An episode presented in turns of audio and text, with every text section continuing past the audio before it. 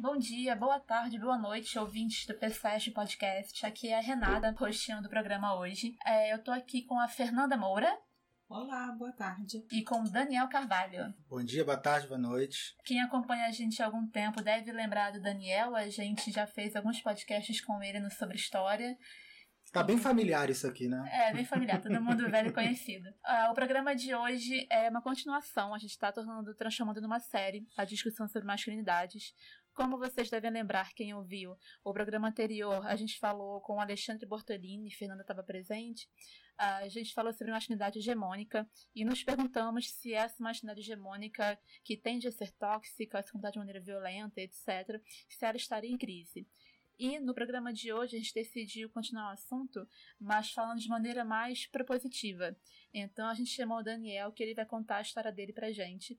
Ele é uma pessoa hoje em dia que está trabalhando, estudando o assunto, e a gente vai ver como que isso apareceu na, na vida dele, enfim, para através da história de vida dele discutir essas questões que são muito mais presentes na vida de todo mundo do que a gente imagina. E é sempre bom a gente chamar atenção para isso. Então, né, para começar o programa, acho todo mundo me conhece, todo mundo conhece a Fernanda, então Daniel, fala pra gente de você. Ai, tem tempo? Tem tempo, pode falar à vontade. Não, mas agora no início é só quem é você, sim, em linhas gerais, o que você faz, o que você estudou.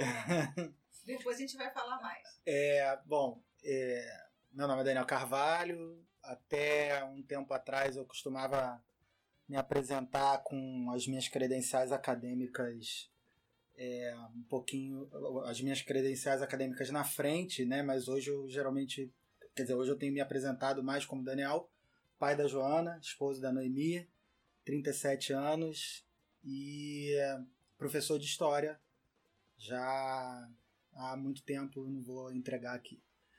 é, mas e agora tenho me, me preocupado com essas questões é, sobre masculinidades, muito por conta, como a Renata falou, da minha história mesmo, né? Quer dizer, foi a, a minha história que me empurrou para essa, essa, essa área, né? Então é uma área de pesquisa que, ao contrário, assim, é, é uma coisa até que me deixa um pouco feliz porque é, é uma, uma questão que é minha, que eu tenho tentado responder, né? Então uhum. eu estou entrando para pesquisar isso, para olhar para isso e para estudar sobre isso muito me colocando como uma questão, né? Então, uhum. acho que é por aí. E o resto a gente vai falando depois. É. Tem uma dimensão afetiva muito forte nisso uhum. tudo, né? A gente comenta muito nos nossos programas, nas coisas que a gente fala por aí, escreve, que hoje em dia finalmente se reconhece de maneira mais ampla que a dimensão afetiva é uma parte muito fundamental da política, uhum. né? Mas aqui eu acho legal nessa história que você me parece um pouquinho você parte do afeto mais pra política, talvez. Uhum. Enfim, conversa aí só no programa. Eu vou entregar um pouquinho só a sua história, porque eu, acho, eu acho muito legal falar isso aqui, falando assim em público, para as pessoas ouvirem. Daniel foi meu professor de história no pré-vestibular, foi meu professor de história do Brasil. Então ele é um pouquinho, muito ao meu prazer, fico muito honrada, mas ele é um pouquinho culpado de tudo que eu faço hoje. Então é uma das pessoas que eu olho e brinco, ah, você treinar muito medo, Daniel, Eu fico muito feliz a gente ser amigo do Daniel, porque realmente chama por uma série de aulas que foram muito marcantes para mim. Eu acho muito legal ter as pessoas que marcaram a minha história, enfim. E é muito legal nesse programa como que a gente vai o tempo todo transitar entre as pessoas que marcam nossa vida, que ficam para sempre, que levam a gente a ser o que a gente é hoje, uhum. né? Enfim. Então, Daniel, fala pra gente de onde você quer começar. É, bom, é, como eu disse, eu sou, me apresentei como pai, né? Então é uma coisa que há um ano e cinco meses atrás é, né, foi o nascimento da minha filha, né? Porque, enfim, tem todo o período da gestação. É, então, há um ano e cinco meses atrás, a minha, minha vida mudou completamente, né? Por conta da, da, da chegada dessa minha paternidade. E só que a minha paternidade ela foi um pouquinho diferente, né? Então, do, do que geralmente as pessoas imaginam. É, a minha filha nasceu no dia 27 de dezembro de 2017 e faleceu no dia 2 de janeiro de 2018. Portanto, ela viveu seis dias, é, seis dias de longa luta aí no CTI. É, e, enfim, né, perdi minha filha depois de seis dias. E foram seis dias que mudaram completamente a minha vida e, né, e a minha perspectiva mesmo de, de, de, de ser no mundo, né? É, porque nesses seis dias é, eu, eu me descobri pai e de uma forma completamente diferente que eu ia imaginar que, que, que eu descobriria a minha paternidade.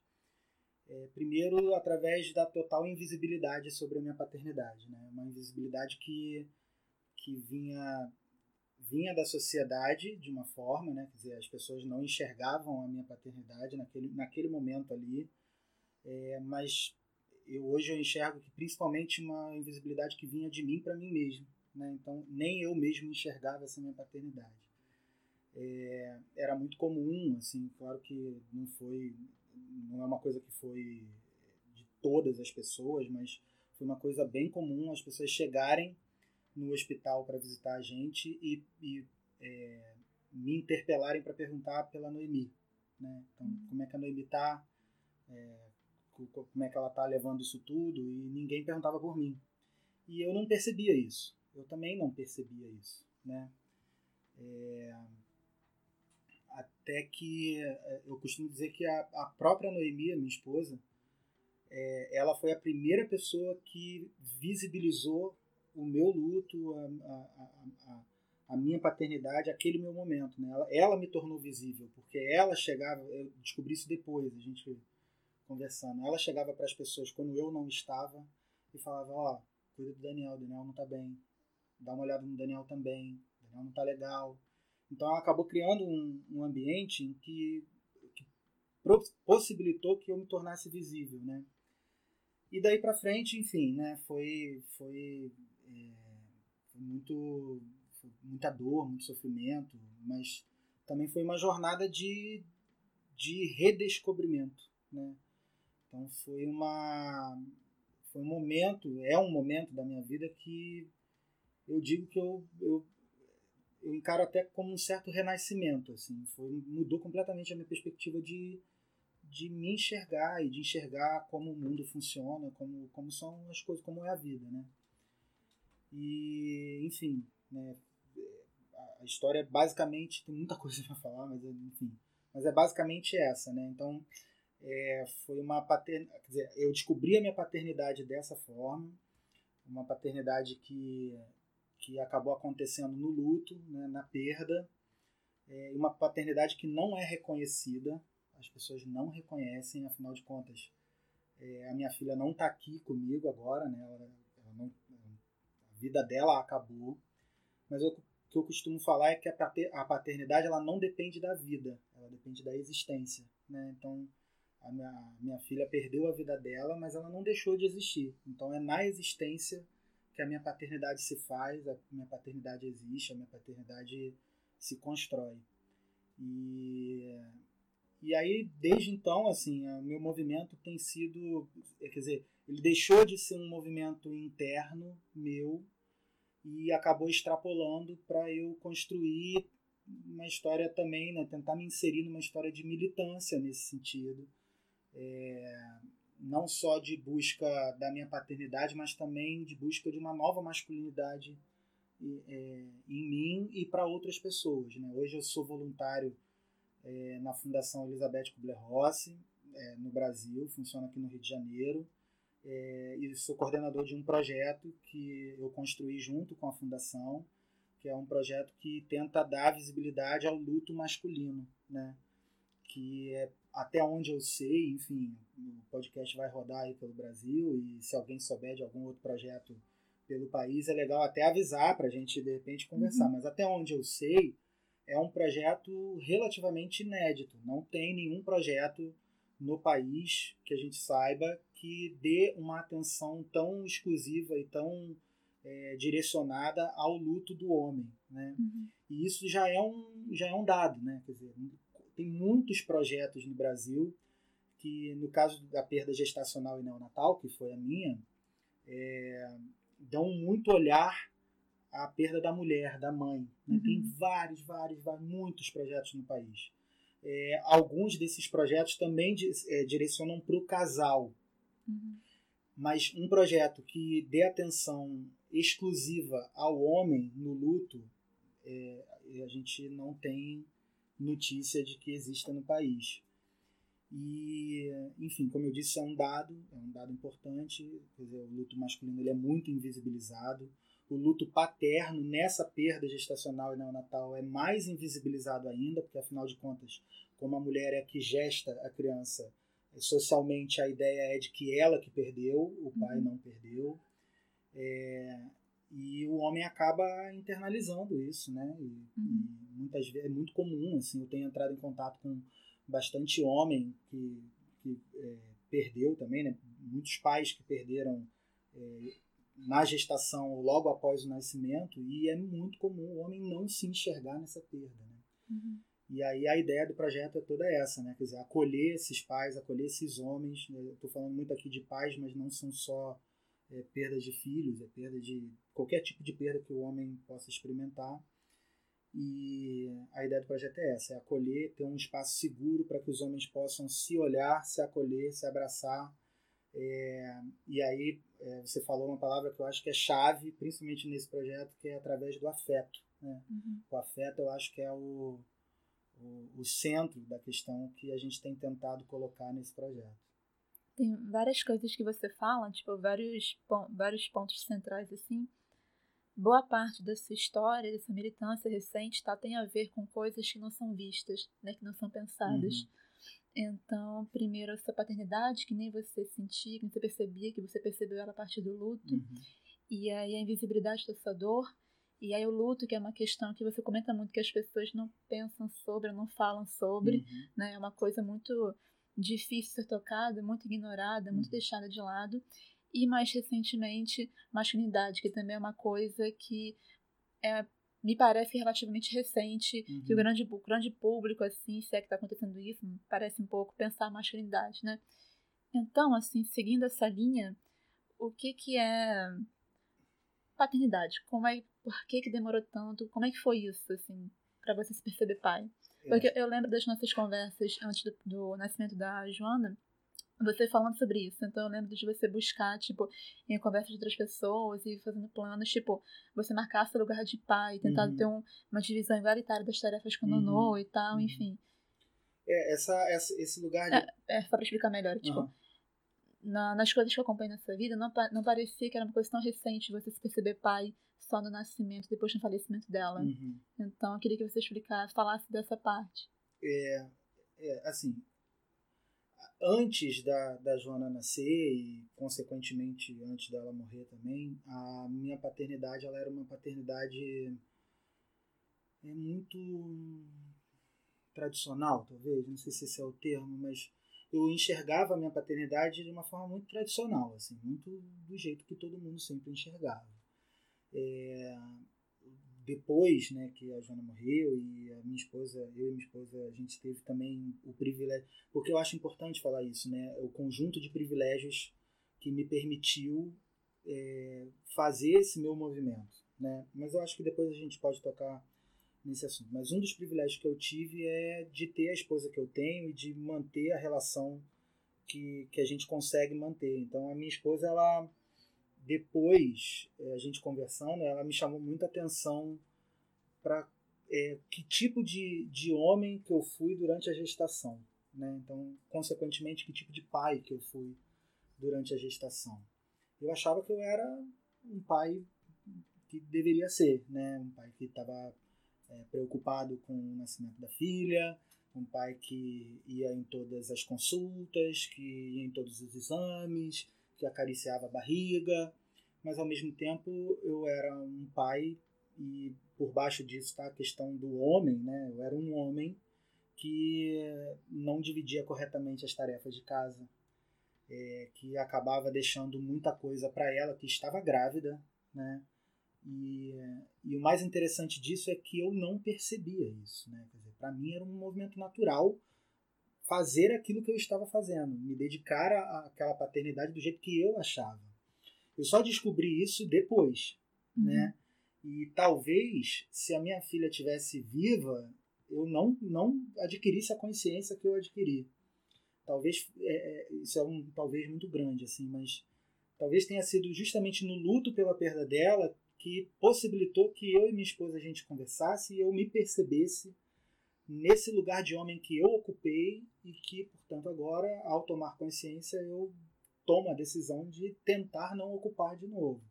Uhum. É, então, eu acho que aí a questão do luto tem uma, uma importância muito grande. Né? Então, é, você fala dessa questão de antes da gestação, isso eu acho importante de sinalizar. Mas a paternidade também vem depois né, da, da gestação e depois do nascimento. É, eu acho interessante porque assim a, a sociedade ela constrói. Eu, eu, ouvi muito durante a minha gestação, a, a gestação da Joana, é, ouvi de forma indireta, né? Assim, é, que até de alguns amigos. Assim, eu lembro de um amigo meu específico falando que eu só ia saber o que, que era depois que eu botasse ela no braço. Então, uhum. é, como, como que ele dissesse que a minha paternidade é diferente da mulher que já nasce com a gestação e ela já está ali preocupada e não sei uhum. Isso é a visão mais né, espalhada que tem por aí pela sociedade. O pai, a, a paternidade do, do, do, homem, né, só chega quando coloca a filha no braço. Esse é o momento que ele concretiza a paternidade dele. Uhum. E eu não tive isso. Né? Então, é, eu acho que isso é uma, um, um dos motivos bem grandes pelo qual a sociedade não me enxerga como pai. Porque eu não, na visão da sociedade, eu não consegui concretizar essa paternidade. E eu tenho questionado muito isso, assim, porque para mim, você me pergunta o que é paternidade? Para mim é vínculo, né? Então é quando você estabelece um vínculo de amor com aquele ser que, né, que você entende como filho. E, e, eu digo dessa forma porque isso, inclusive, extrapola a, a própria biologia, né? Então, isso se aplica também para pais que adotam, para pais que, que, enfim, né? Tem, tem N tipos de vínculos que a gente pode estabelecer. E eu acho que, no fundo, no fundo, é uma coisa muito simples. Paternidade é vínculo. Então, quando você estabelece um vínculo de paternidade com aquela criança, tem, tem tem pai biológico, e isso aí a gente sabe que é muito comum, que não tem absolutamente nenhum vínculo, quase nenhum vínculo com a criança. Uhum. Então larga, deixa para lá, e acaba que a mulher tem esse, esse encargo de, de cuidar da, da criança. É, mas tem o outro lado também, né, que é o, o, o, o vínculo que você cria com aquele ser. Então, se eu criei um vínculo com aquele ser, eu já, já era pai desde o início, né? Então, eu lembro que quando, quando quem contou para a Noemi que ela estava grávida fui eu, né? Então, é, e eu contei para ela completamente emocionado e a Noemi assim, tipo, não, mas calma, vamos ver, né? E, e, eu já assim, no êxtase. Então, eu acho que a minha paternidade nasceu naquele momento, na verdade, né? É, e ela foi sendo transformada por, pelas circunstâncias que foram se apresentando. É, então, no fim, no fim das contas, eu acho que é isso. Paternidade é quando você. É, paternidade ela é fundada no amor, né? no amor que você tem, no afeto que você tem por aquele ser que está ali na tua frente. Então, eu acho que é bem por aí. Mas a questão da invisibilidade que você fala, também eu acho importante a gente falar, né? Que é, é a invisibilidade do, do pai, a invisibilidade do luto e a invisibilidade do homem, né? São essas três coisas aí que você falou. A do pai a gente já falou, mas a do luto eu acho importante a gente falar, porque boa parte do que pesa sobre um homem enlutado, e, e no meu caso específico sobre um pai enlutado, é o tabu que a sociedade tem sobre a morte, né? Sim. Então, tanto é que eu falo, não sei se a galera tá reparando, eu não falo a minha filha se foi, a minha uhum. filha, não, eu falo, ela morreu é justamente para marcar essa ideia de que a morte não precisa ser esse, uhum. né? É, e eu dizer que ela morreu não quer dizer que ela deixou de existir. Eu é. sempre faço Você essa, faz uma diferença entre vida, vida e existência. e existência, né?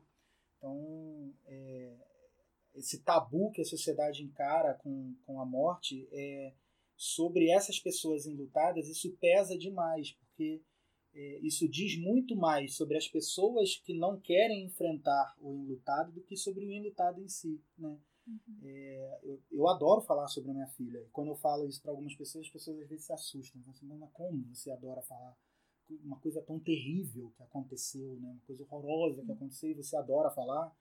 É. é. A gente não está acostumado a trazer essas coisas à superfície e tratar elas com naturalidade. Exatamente. Né? Então, é, falar sobre a minha filha é um prazer imenso. É um prazer que vem, claro, com uma carga de dor, uma carga de sofrimento, e isso nada que eu faça na minha vida vai mudar isso. Mas o que eu costumo dizer assim, que foi a grande virada do, do meu processo de luto, foi quando eu descobri que além do sofrimento e além da dor, tem também uma grande carga de amor, né? Então, que, que é esse, essa fonte de vínculo que, que, que me liga à minha filha. Então, é, falar sobre a minha filha é falar sobre sofrimento, sobre, sobre dor, mas também é falar sobre amor, sobre afeto, sobre carinho, sobre um monte de coisa que ela me deu. Uhum. E, e, só com seis, um intensivão, né? Uhum. Só com seis dias de vida. Então, é, essa, é, essa sociedade que encara a morte como um tabu muito grande acaba. É, as pessoas às vezes acham que estão fazendo o melhor, e claro, ninguém faz esse tipo de coisa por maldade, né? ninguém quer afetar o, o enlutado.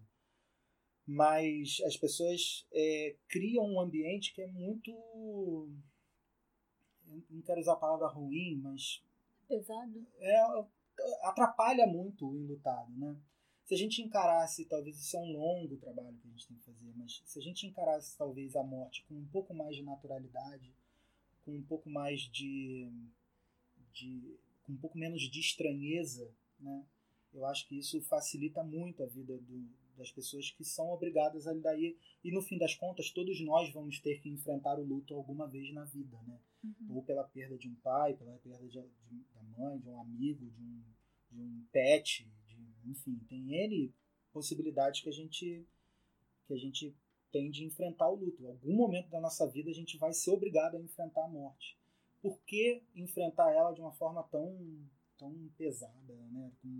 A morte não é só o horror, né? Ela, tem outras questões que envolvem ela ali.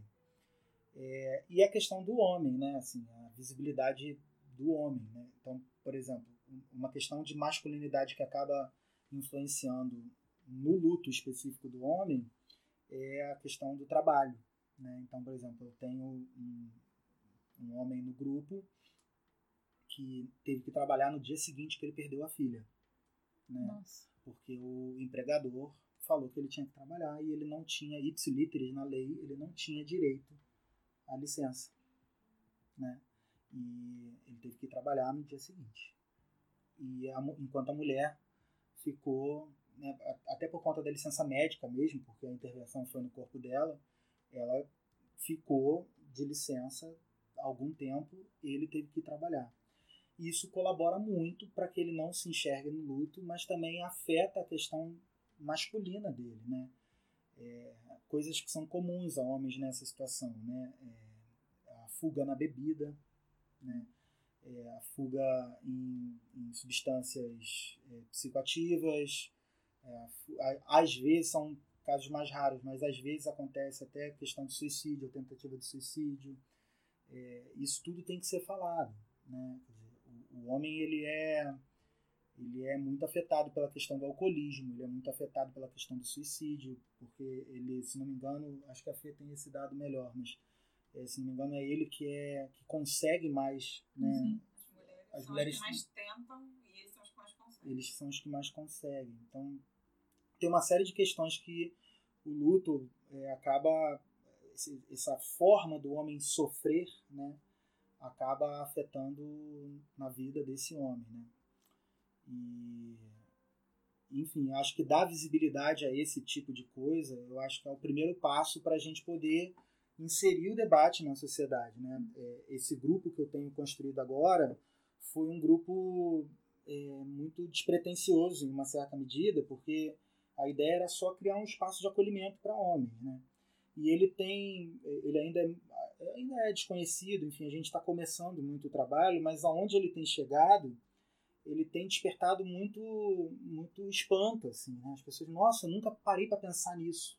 Uhum. E de fato é isso, né? Quer dizer, a gente não para para pensar na questão é, de como o homem sofre, né? Quer dizer, é, é, é em alguns lugares que eu levei essa discussão, eu falo, eu, eu, eu cheguei a falar a frase, o homem sofre e vem, em alguns lugares, vem uma resposta de não, mas a mulher também, quer dizer, a, a, o imediato é. Uhum. E a questão aqui não é um ranking de sofrimentos, não é estabelecer quem sofre mais, quem sofre menos, apesar de a mulher tem um sofrimento muito específico dentro do patriarcado, né? Quer dizer, o patriarcado faz a mulher sofrer de uma forma, é, assim, ela é assassinada por conta disso, né? E o homem não tem, é, de forma tão direta, pelo menos, não sei, mas não tem, não sofre exatamente disso. Mas o homem sofre.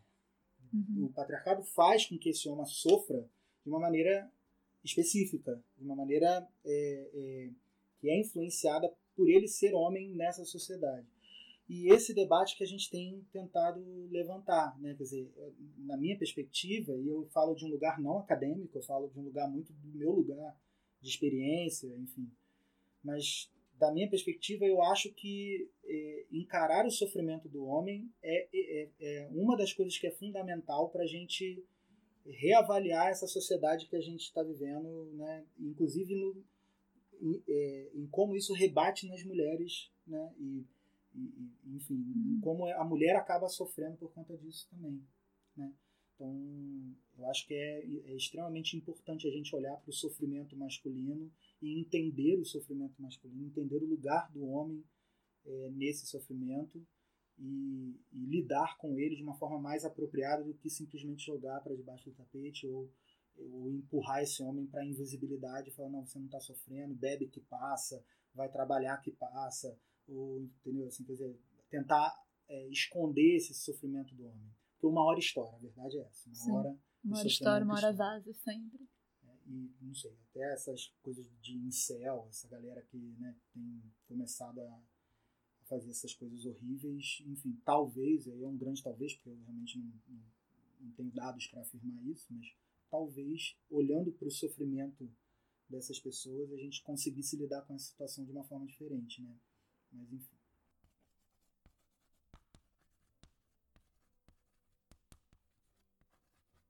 Dani, então, isso é uma coisa que eu queria saber de você.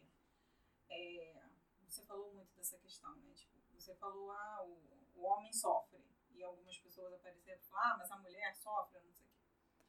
Né? E eu acho que essa é uma questão importante. Assim, quando a gente fala de masculinidade, né, a gente não está falando de homem, né? a gente está falando de é, uma construção social do que é ser homem. Né? E se a gente está falando de construção social, a gente está falando de gênero, a gente está falando de relações de gênero. Né? Então, assim, você pensar né, a forma como essa masculinidade é construída, automaticamente rebate na forma como a feminilidade é construída. Né? Então, acho que isso é, é o fundamental, assim, a gente entender que se a gente não tratar a questão da masculinidade, o problema é que essa masculinidade tóxica, essa masculinidade é, que não leva em conta o sofrimento do homem, que diz que o homem tem, sempre tem que ser de determinada forma, né? E se ele não for daquela forma, ele é menos homem, seja lá o que for, né? Isso gera pessoas embrutecidas, né? Eu gosto desse, dessa ideia do embrutecimento, né? E isso se rebate na mulher, né? Quando, quando você fala, né, do alcoolismo, a gente sabe, né, que o homem é alcoólatra, o homem chegando bêbado em casa, o que, que ele geralmente faz com a esposa e com os filhos? Né? Todas as sortes de violência que essas mulheres vão sofrer também por conta disso. Então parece que é sempre uma bola de neve, né? Então, assim, acho que é fundamental a gente marcar que essa é, é uma questão relacional. Que você falar que o homem sofre, automaticamente está dizendo que a mulher vai sofrer por conta disso. Né? Não, o homem sofre e a mulher vai sofrer também, é automático. E vai sofrer tanto a mulher que está com ele em casa, quanto a mulher que está na rua, né? É, e aí tem outras questões que eu acho que são importantes, né? A mulher é vítima de violência do patriarcado, mas o homem também, né? Porque os homens se matam, né? Então, assim, a mulher geralmente ela é vítima do parceiro, mas os homens são vítimas na rua um dos outros. Né? Os homens estão se matando o tempo inteiro. Os homens jovens morrem o tempo inteiro assassinados, né? É, é, no trânsito, é, por arma de fogo. Né? Então, os, os, homens estão se matando. Né? E aí, novamente, gera sofrimento para mulheres, para criança, porque é uma família órfã, né? Uhum. Gera todo um ciclo de violência. Exatamente. É, é, é, é uma bola de neve o tempo inteiro. Né? Então, assim, é fundamental a gente debater essa questão da masculinidade.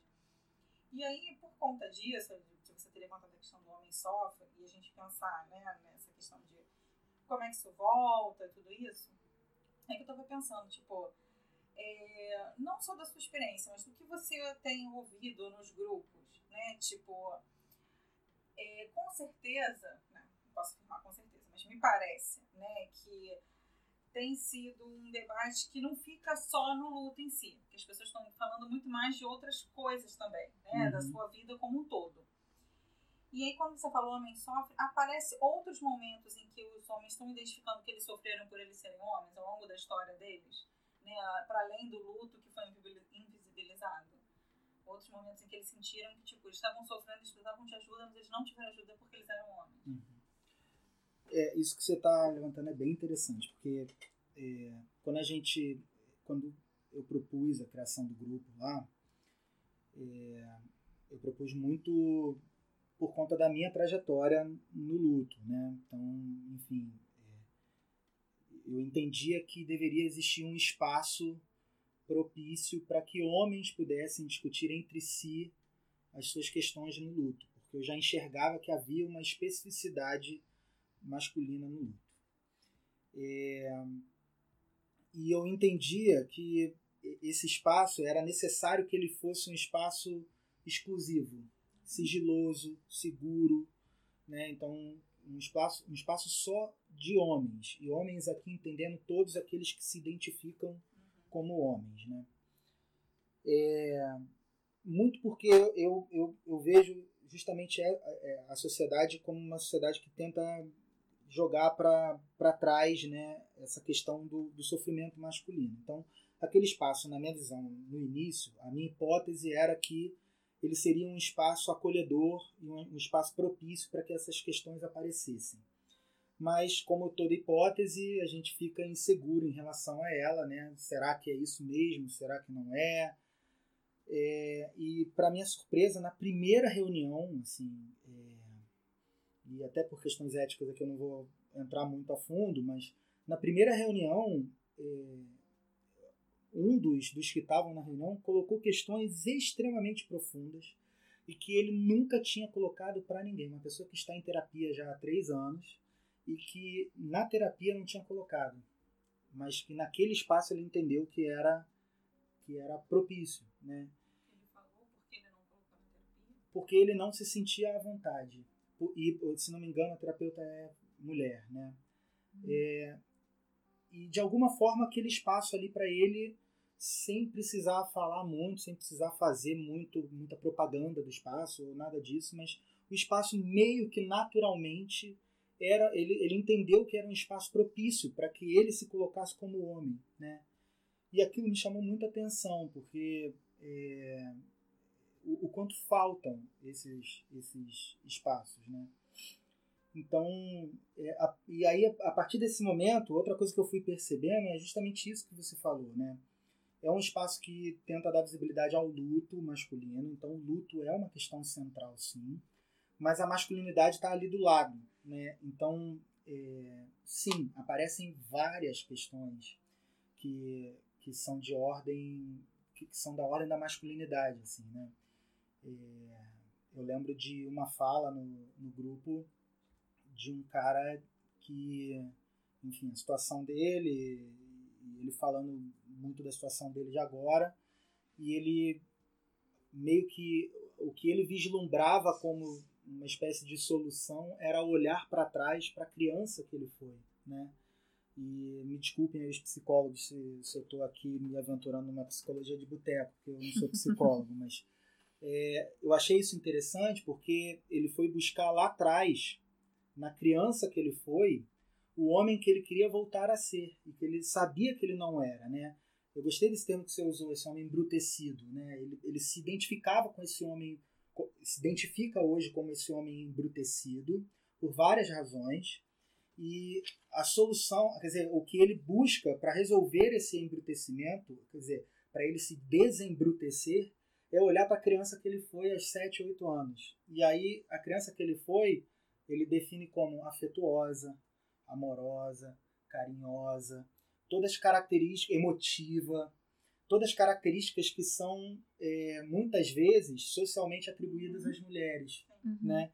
E que ao longo do tempo é, o, o, a, a sociedade vai limando do homem, né? Porque a masculinidade também ela é muito construída na ligação do feminino, né? Exato, são coisas então, relacionais, então você se constrói quanto exatamente. homem, extirpando de si qualquer coisa Qualquer... que soe como feminina. Exatamente. E vice-versa. E, e ele agora, por, e aí tem toda a trajetória dele, enfim, mas é, ele vê essa necessidade e encontra uma dificuldade muito grande de se conectar com essa criança que ele que ele consegue ver que ele que ele já foi, né? E, e isso é o tempo todo, assim, né? Aparecem questões de ordem é, sexual, questões de ordem é, de relação com o pai, com a mãe. Uhum. É, e eu, enfim, estou repetindo, não sou psicólogo, não sei identificar isso sobre um olhar mais técnico, mais, mais é, justo, assim, né? Mas é possível perceber que tem uma série de questões que, em que a masculinidade vai é, definindo e vai estruturando como esse homem vai se colocar no momento em que ele tem que encarar um sofrimento muito agudo. Como né? é que foi pra você? Porque não sei se estou lembrando, se estou confundindo as memórias, talvez. Mas se eu não me engano, demorou algum tempo depois de, da Juna falecer até você é, tocar de frente falar questão da masculinidade, né? Primeiro Uhum. você se percebeu como enlutado Uhum. e depois como homem enlutado, né? Com todas as questões que traz de ser um homem enlutado, Uhum. né? Como é que foi isso na sua vida, assim? É, é, bom, primeiro, assim, quando... Acho que esse é um bom momento para você falar aquilo da questão dos privilégios também, que você mesmo, Ah, sim, né? sim. É, é, assim, é é interessante você falar esse, como é que foi esse movimento, né? Assim, é, é, em primeiro lugar, eu me via como enlutado. Eu tive que, que fazer um esforço para me enxergar no meu luto, né? Então, o luto de um pai.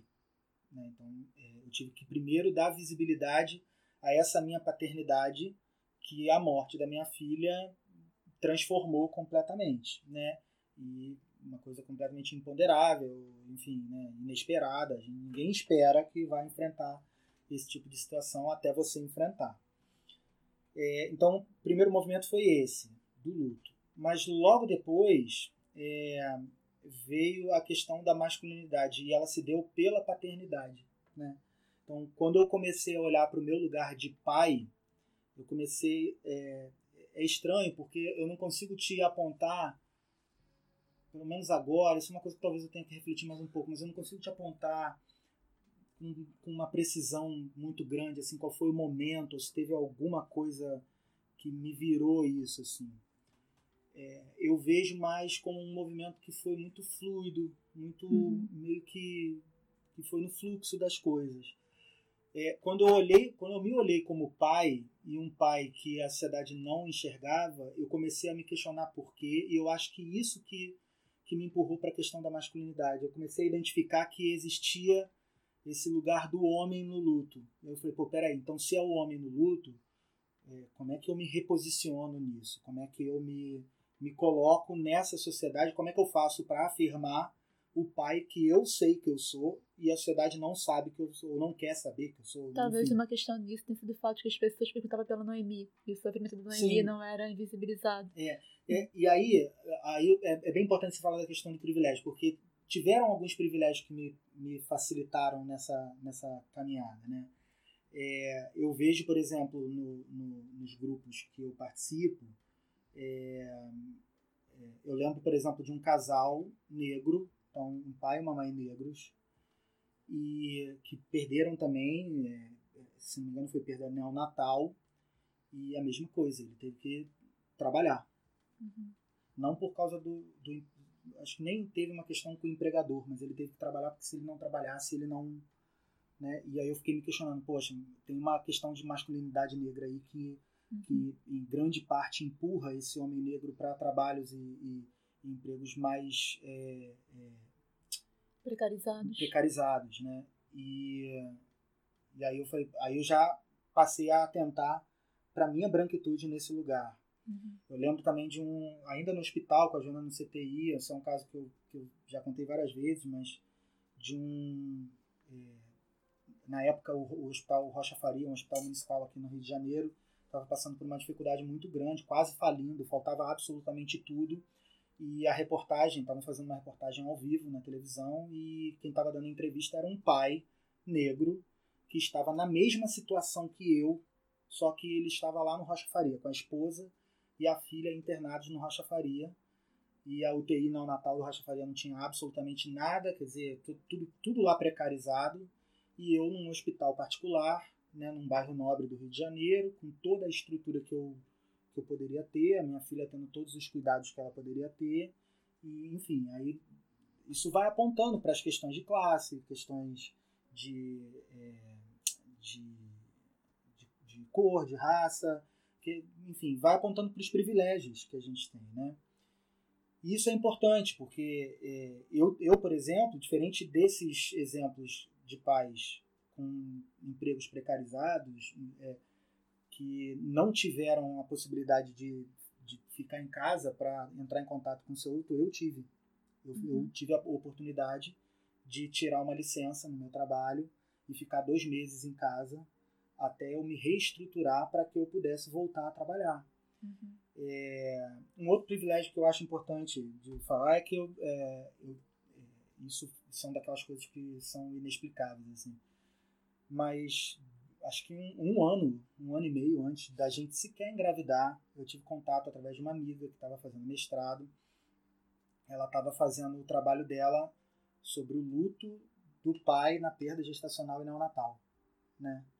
E quando eu, aí ela estava pedindo gente que tinha passado por isso para que fosse entrevistado para a dissertação dela.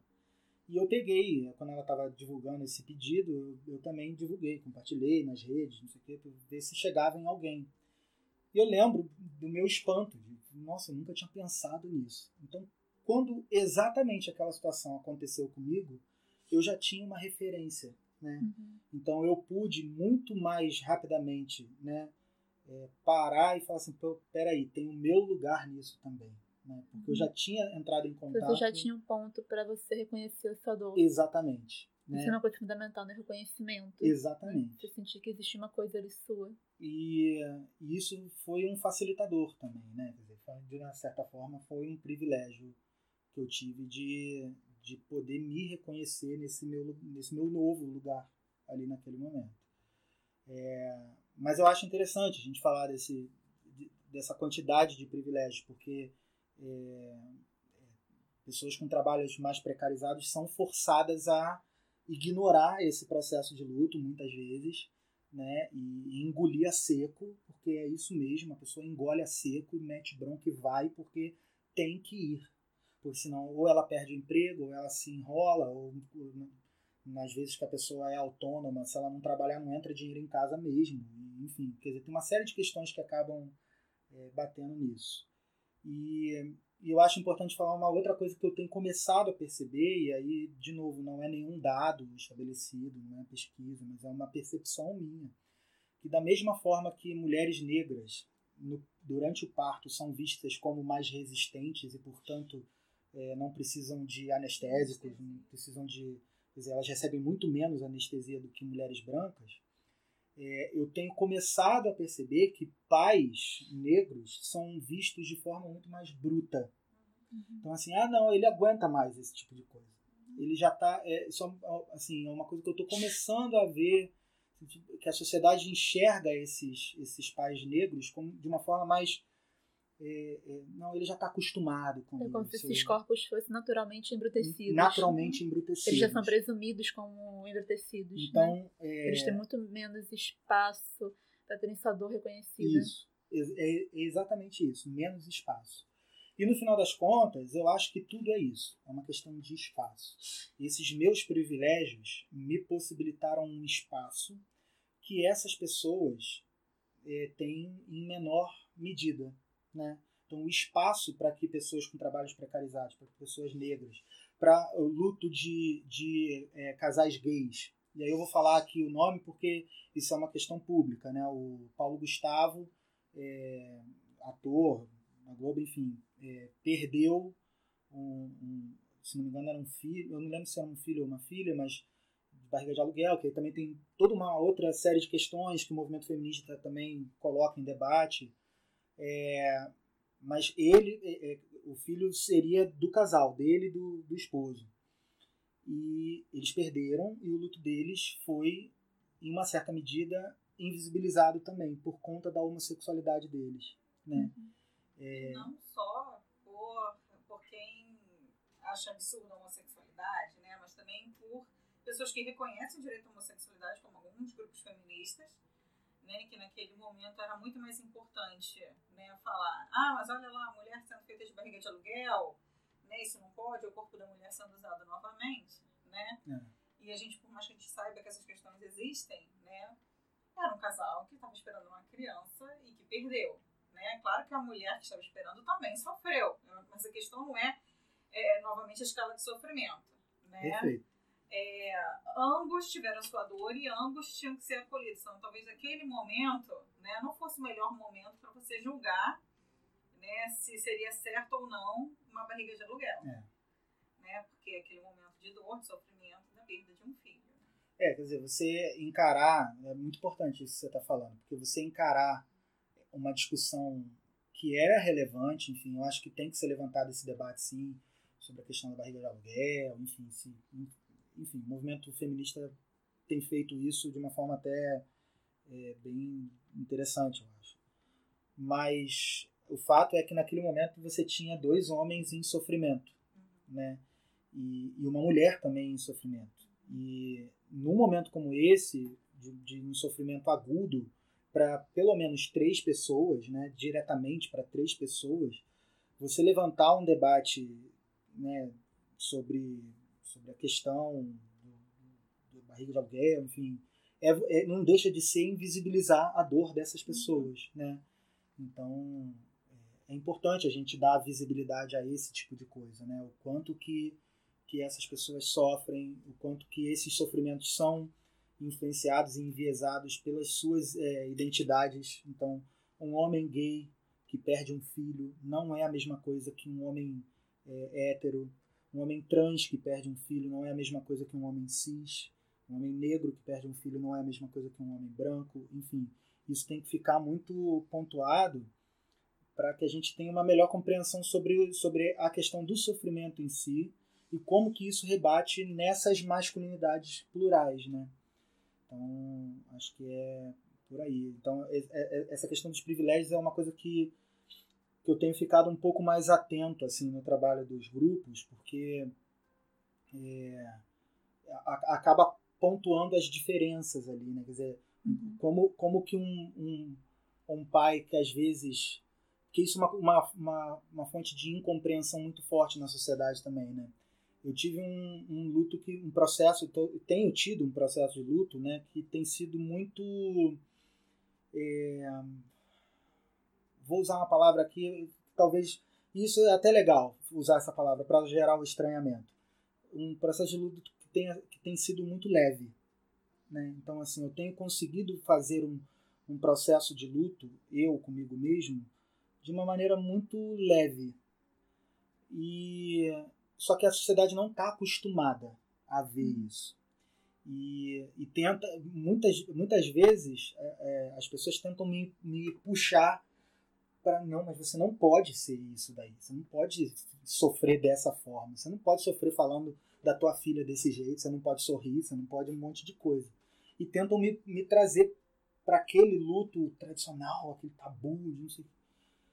É, e eu acho importante essa questão do, dos privilégios para a gente entender que essa diferença nos processos de luto. Né? Quer dizer, uma pessoa que tem uma série de privilégios vai conseguir ter um processo de luto um pouco mais tranquilo e um pouco mais leve do que uma pessoa que tem, que, que sobre ela pesam várias, várias questões sociais, né? Então, é, isso a gente tem que estar sempre atento também, porque isso influencia, inclusive, na, na forma desse homem se colocar como homem depois do processo de luto dele.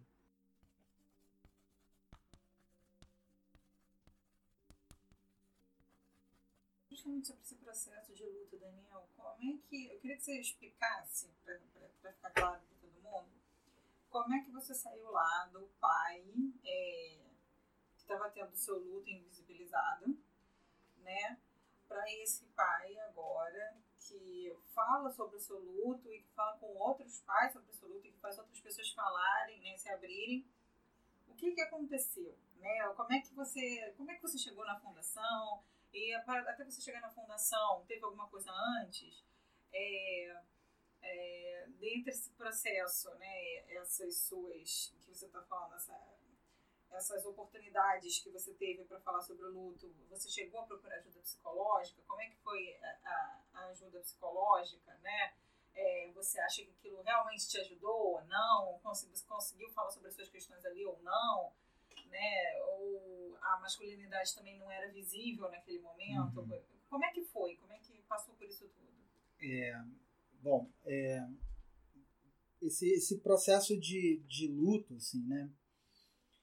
É, ele, bom, antes de acontecer tudo, eu já estava em terapia. Eu fazia terapia há poucos meses, né? Então, e, é, eu fazia terapia muito por conta do meu. Eu sou portador do TDA, né? Porque eu tenho TDA, enfim, e eu queria olhar um pouco para isso. E isso já era. O, o, o TDA, para mim, já era uma questão que já estava me aproximando para esse autocuidado. Né? Então, eu comecei a sentir essa necessidade de me olhar nesse lugar de uma pessoa que é portadora de um transtorno é, TDA, para quem não sabe, é transtorno de déficit de atenção. E alguns têm hiperatividade, outros não. Eu não tenho. É, e comecei a, a ir para terapia para olhar um pouco isso. É, fiquei durante um tempo, comecei a me afastar, que é uma fase na terapia que eu depois eu descobri que é relativamente comum, você, né, tipo, ah, não preciso mais disso não e tal. E aí foi quando aconteceu a perda da Joana. É, logo depois que aconteceu, é, um dos primeiros, nesse sentido que você falou, um dos primeiros movimentos que eu fiz foi procurar a minha terapeuta. É, eu procurei a minha terapeuta e essa minha amiga que fez, que também é psicóloga, terapeuta, enfim, não era minha terapeuta, mas procurei essa minha amiga também que fez essa pesquisa né, com luto paterno na perda gestacional neonatal. E aí me reintegrei à terapia aí agora para olhar eh, me olhar nesse lugar de luto né esse movimento ele foi um movimento é, interessante porque toca numa questão que é a questão do autocuidado do homem né uhum.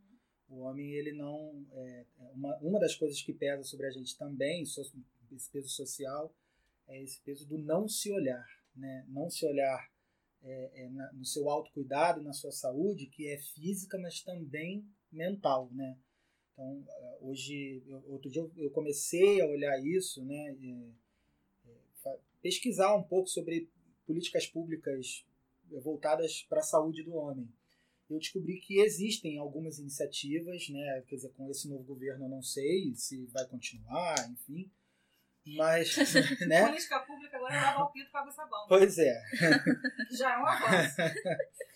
mas é, até aquele momento que eu fui olhar, tinha é, algumas iniciativas do Ministério da Saúde voltadas para a saúde do homem. Mas todas as que eu olhei, pelo menos as que eu olhei, eram voltadas para a saúde física.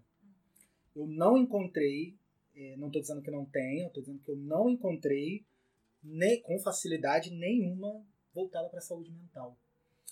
E isso me chamou a atenção, né? Porque é, eu comecei a olhar para trás e ver quais foram os momentos da minha vida que eu, que eu cuidei da minha saúde mental. Assim, eu parei, prestei atenção na minha saúde mental e eu não lembro de, de, de nenhum, assim, com clareza, não lembro. E depois, agora eu tenho descoberto, em contato com esses homens no grupo, eu tenho descoberto que isso é muito comum do homem, né?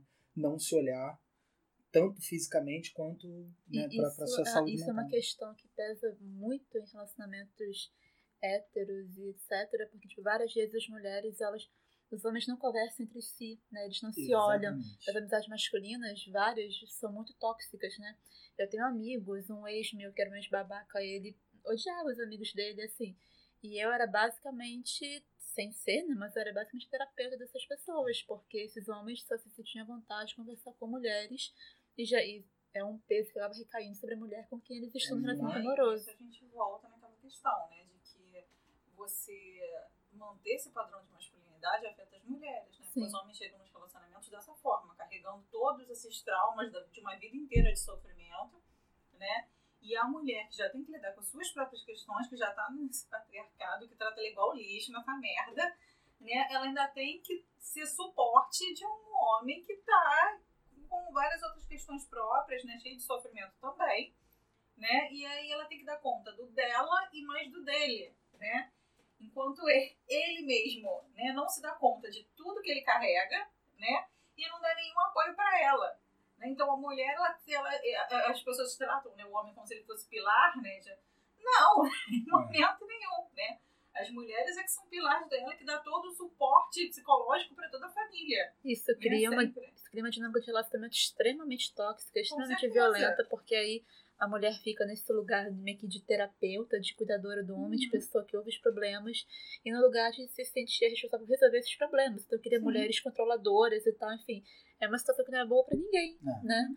Então, é, isso é uma questão até que esses grupos que têm começado a aparecer agora com, uma, com mais frequência, né?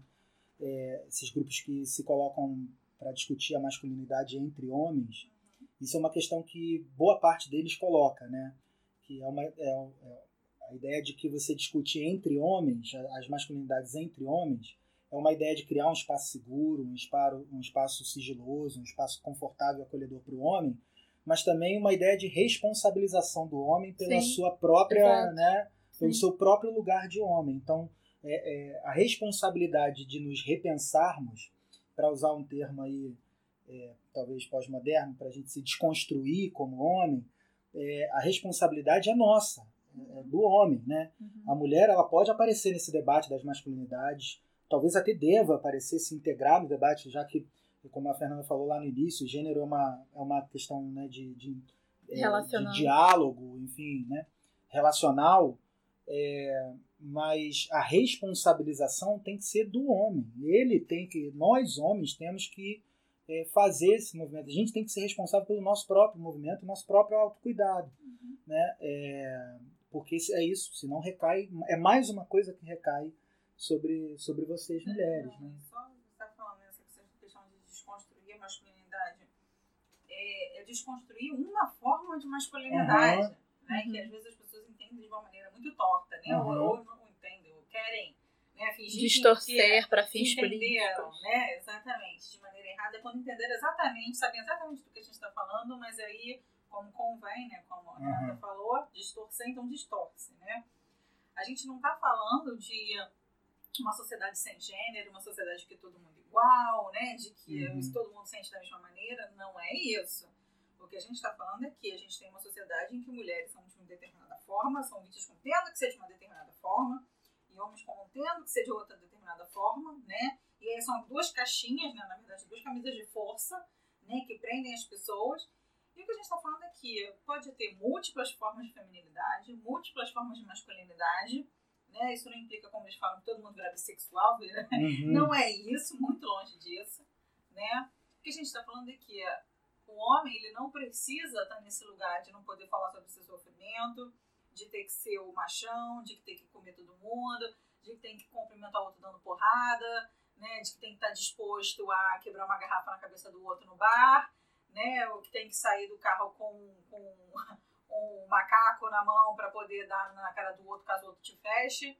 Isso não, que não é isso que faz você homem, né? Não é isso que faz você masculino. E você não precisa ficar pode... provando essa masculinidade Exatamente, o tempo todo. Né? né? Você, você, não precisa pode... ficar se provando o tempo todo. Exatamente. Você pode ter uma masculinidade muito mais saudável, né? Uhum. Se você pensar sobre ela, sobre a forma que você foi ensinado, ensinado desde pelos seus pais, como pela mídia, né? como pela própria escola né? Tudo isso. E aí você, daí, você construir a sua masculinidade de uma outra maneira, né? Menos tóxica para você e para o mundo, uhum. né? E pra, principalmente para as mulheres com a sua volta, né? Para os outros homens, para os seus próprios filhos, né?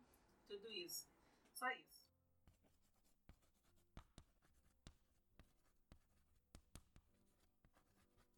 É, não, assim, essa, essa questão, né, você está tocando na questão de uma masculinidade que é hegemônica, né?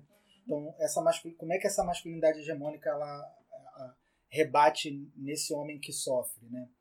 É, eu me atentei para isso num, num, num, grupo que eu é, um workshop que eu frequentei com o Caio César, né? Uhum. É, já o Caio, não sei se ele vai vai escutar, um abraço, cara. E o Caio nessa eram 20 homens ali reunidos, homens de todo jeito, de, de tudo quanto é jeito que você imagina, homem cis, homem trans, homem hétero, homem homo, homem bi, homem de tudo verde, rosa, roxo, de tudo quanto é jeito. E e aí ele, o Caio fez uma pergunta que para mim foi o clique, assim, né? É, quando ele estava falando da questão do afeto e ele falou é, quantos homens na sua vida hoje você pode, você está aqui ouvindo, você pode é, é, contar absolutamente tudo. Você se sente à vontade para contar absolutamente tudo, tudo, tudo da tua vida. E aí é, ele, o Caio falou, ó, eu quero que vocês pensem em três.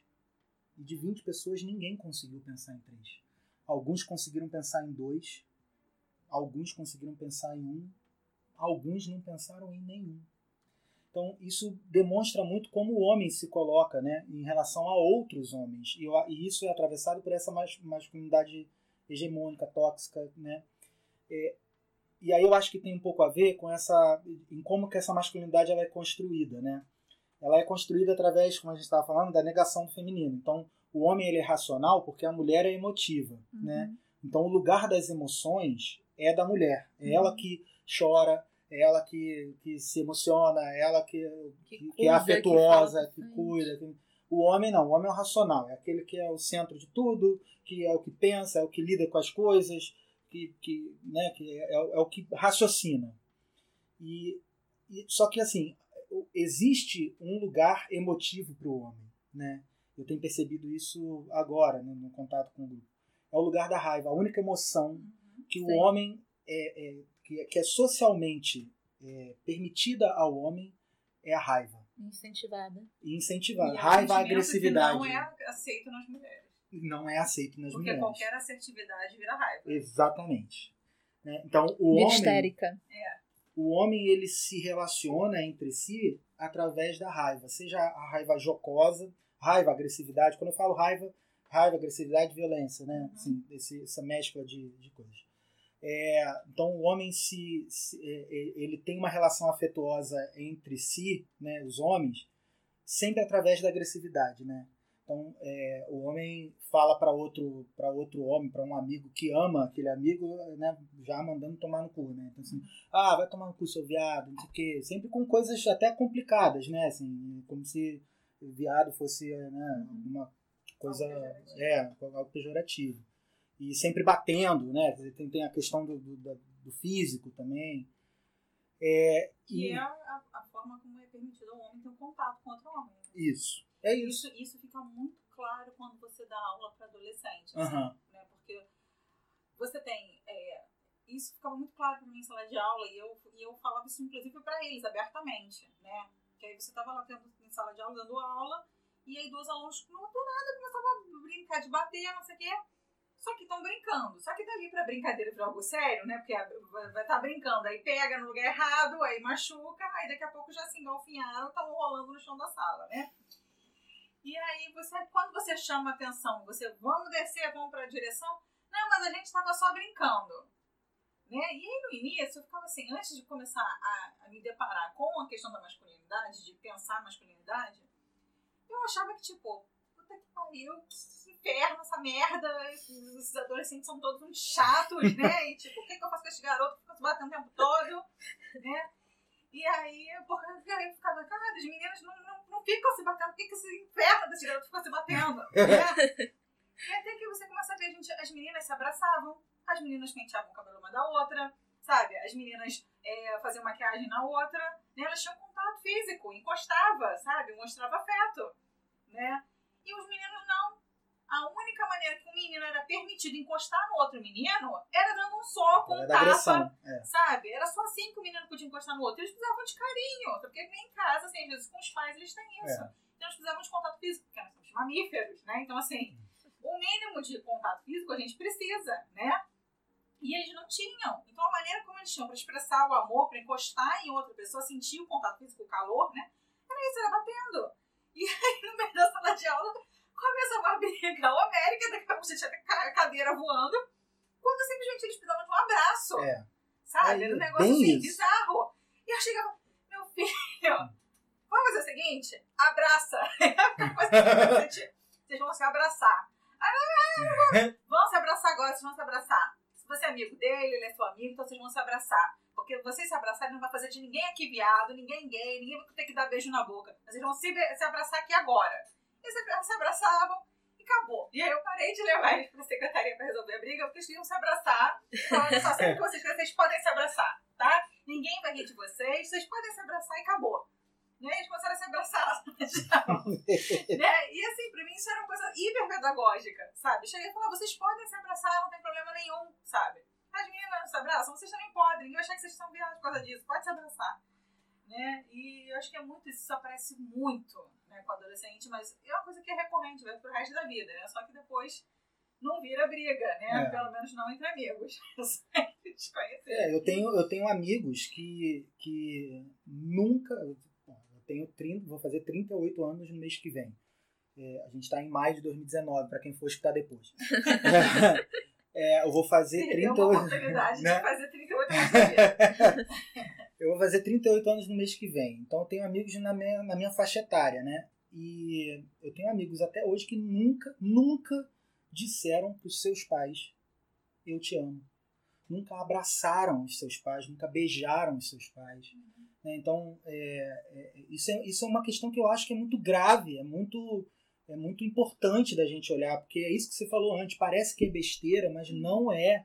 Né? Quer dizer, se, se a gente tem uma sociedade em que a única forma do homem se expressar emocionalmente é através da violência, da raiva, da agressividade, qualquer situação que esse homem se depare em que ele precise lidar com esse sofrimento vai ser através da raiva, da agressividade, da violência. Então imagina um homem que está, seja lá qual, qual o motivo que for, mas ele está enfrentando o término de um relacionamento, uhum. né? Quer dizer, qual é, o, qual é, é, que é uma questão de sofrimento para ele também, né? Imagina é, como é que esse homem vai lidar numa sociedade como essa, né? Quer dizer, é através da raiva, da agressividade, da violência é que, que vai desembocar vai desembocar em quem, no final das contas? Na mulher. É o né? feminicídio né? que a gente que é o feminicídio. No, no fim da linha é o feminicídio, uhum. né? Quer dizer, a mulher sendo morta. Porque a gente, porque a nossa sociedade não consegue construir um espaço para esse homem lidar com, emocionalmente com o seu sofrimento. Os homens não são socializados e educados de maneira a desenvolver ferramentas emocionais para lidar isso. com as suas emoções. É né? isso. Então eles demonstram tudo em raiva. Né?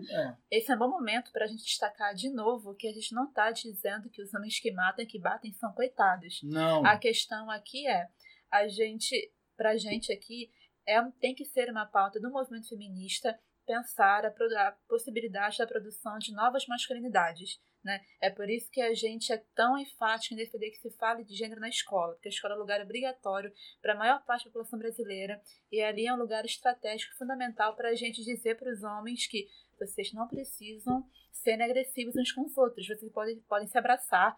Isso não vai mudar quem vocês são, isso não vai dizer nada mais nem menos da felicidade de vocês, sabe? Então, assim, para a gente feminista, a gente tem que pensar como produzir um mundo onde os homens vão lidar com as suas frustrações, com os fins de relacionamentos, com perda de emprego, whatever, de maneira, sabe, saudável, de maneira não violenta, não descontar isso em violência, em raiva para cima dos seus companheiros e companheiros, enfim, colegas, sabe? É, não, e não só para o movimento feminista, não só para as feministas, mas também para os homens, né? Quer dizer, os homens precisam se, se. Eu acho que assim, se a gente conseguir tocar os homens que estão escutando, eu acho que já é o, um, um dos grandes objetivos alcançados, porque é isso, é, é que os homens parem para se olharem, né? Assim, quer dizer, uhum. qual é o meu lugar nisso tudo? Como é que eu lido com o meu sofrimento? Como é que eu, eu lido com a minha forma de ser homem nessa, nessa sociedade? Né? Quer dizer, a, a minha masculinidade tem lugar a, nessa sociedade? Não tem. Quer dizer, como é que eu estou me encaixando nisso? É, é, é, é se, é, é, parar um pouquinho e, e se pensar como homem numa sociedade que tenta te dizer como você deve ser, né? Então, eu acho que isso que é o, o, o fundamental, assim, a gente tentar repensar e, e, é por isso que eu digo que é uma questão de espaço. É, a gente criar um, um, uma, uma sociedade que dê espaço para essas outras maneiras, porque existem inúmeras maneiras de ser homem, uhum. né? Então, que a gente crie uma sociedade em que ser homem possa ser uma coisa plural, múltipla, né? Que a gente respeite essas formas, né? Então, é, acho que é bem por aí. É, Daniel, e aí você estava falando da, do, tratamento psicológico. Ah, sim. É, no tratamento psicológico, você achou esse espaço para debater a masculinidade?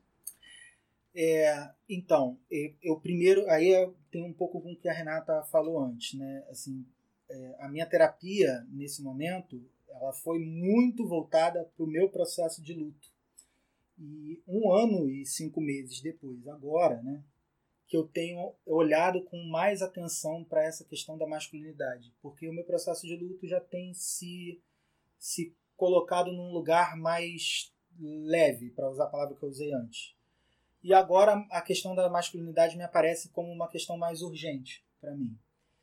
E aí é interessante, eu estava conversando com a minha esposa, eu tenho sentido a necessidade de trocar de terapeuta, né? Porque a minha terapeuta é mulher.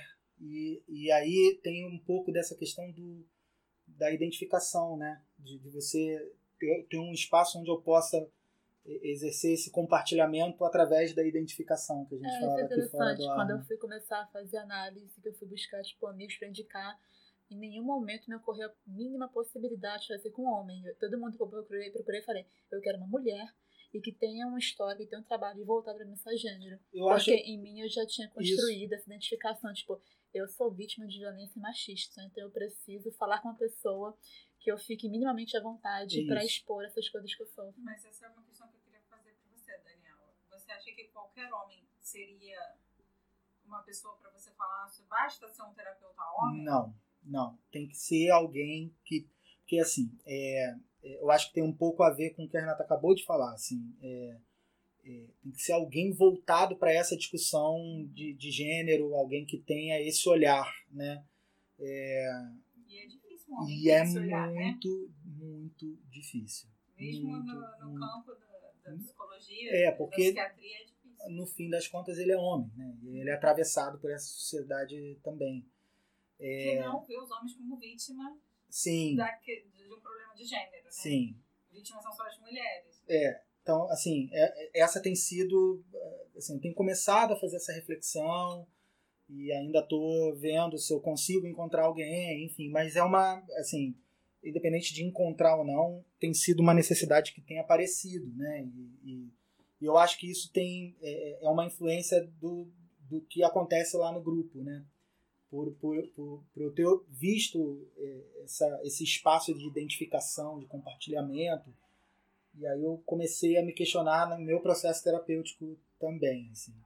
Mas é, é interessante falar também que aí toca numa questão de privilégio, né? Porque a terapia, quem, quem faz terapia é privilegiado também em uma certa medida, né? Porque é, a terapia, a gente conversava isso outro dia, né? A terapia é uma questão, é uma coisa muito cara ainda no Brasil o, o SUS, o, as políticas públicas voltadas para a saúde mental ainda são muito precárias no, são precárias país. estão sendo mais precarizadas. Mais precarizadas atual. ainda, né? Então, assim, isso é uma, uma outra questão que a gente o tem que, que colocar. Com isso, não vai fazer nada Existem, pela, pela, pela terapia. Né? Existe uma série de movimentos, só para apresentando um gancho rapidinho, né? Uhum. É, é uma terapia, é uma coisa cara. Existe agora uma série de iniciativas no Brasil de algumas espécies de atendimento gratuitos, centros de formação, as universidades que estão formando seus psicólogos, etc. Enfim. Então, quem estiver ouvindo isso já procurando, procure, busque alguma coisa que é possível achar, só que é difícil, geralmente tem uma fila de espera.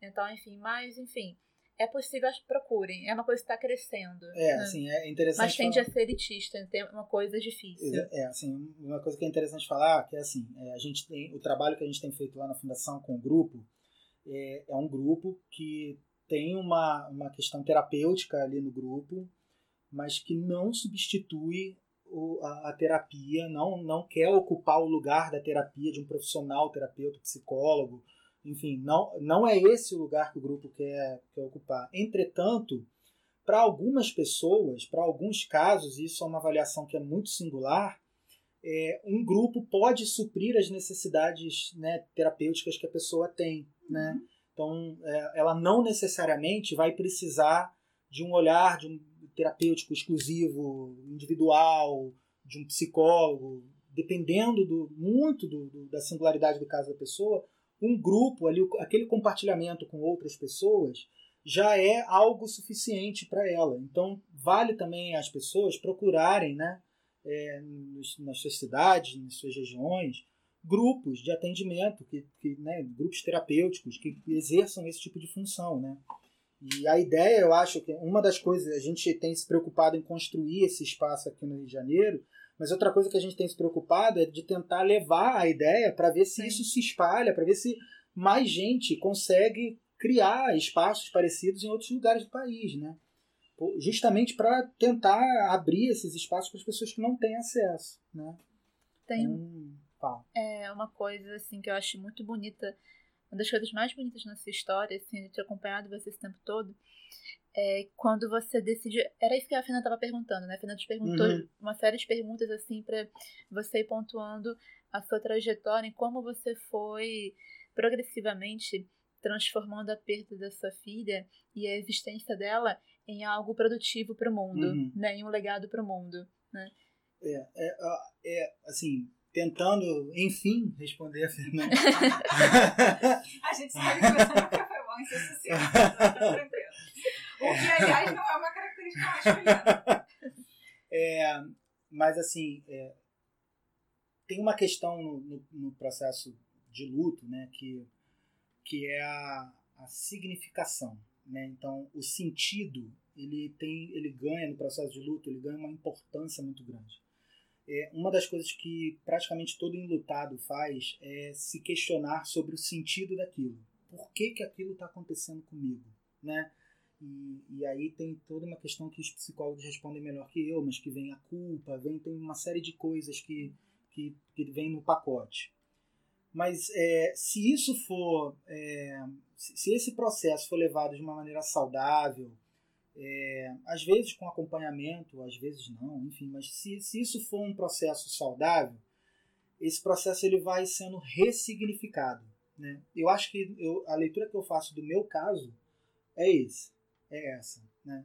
É, quer dizer, eu fui ao longo do, do tempo fazendo um esforço de ressignificação do meu processo de luto e, portanto, da minha própria filha. Né? Uhum. É, enquanto a sociedade toda me dizia que eu tinha que olhar para minha filha com pesar uhum. e me conectar com ela através do sofrimento, porque isso que era o luto e a experiência da perda de uma filha seria isso para o resto da minha vida, é, de alguma forma eu fui ressignificando para isso, fui ressignificando isso, desculpa, é, para é, construir um caminho alternativo. Assim. Então, assim, não, eu não quero.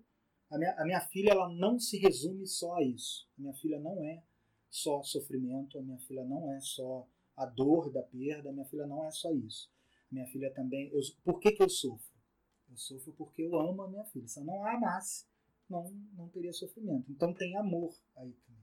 E se tem amor, tem uma possibilidade de conexão com ela que é que vai para vai além do sofrimento. Então essa ressignificação, né, essa construção de uma nova alternativa, de um novo caminho, é o esforço que eu tenho feito. E aí, descobrir isso é também descobrir uma possibilidade para outros homens como eu, né? Não estou querendo defender aqui que todo mundo tem que fazer o que eu fiz, que tem que seguir as mesmas coisas que, até porque tem uma questão de singularidade, cada um é cada um. Uhum. Mas eu acho que é uma, uma oportunidade de entender que, não, que, que existem outras coisas ali também, né? Então, a ideia de criar um grupo e a ideia de criar um espaço para homens né, poderem falar é também uma. Um, é, assim, tem uma, tem uma dimensão que é pública, que é social, de construir um espaço para outras pessoas, mas tem uma dimensão que é muito minha também. Né? É, como esse foi um movimento que eu fui fazendo, é uma forma de eu ressignificar o meu próprio luto, construir esse espaço para outros homens é uma forma de eu olhar para o meu próprio luto e falar assim, pô, peraí, não, não precisa ser só aquilo, né? Tem outras possibilidades.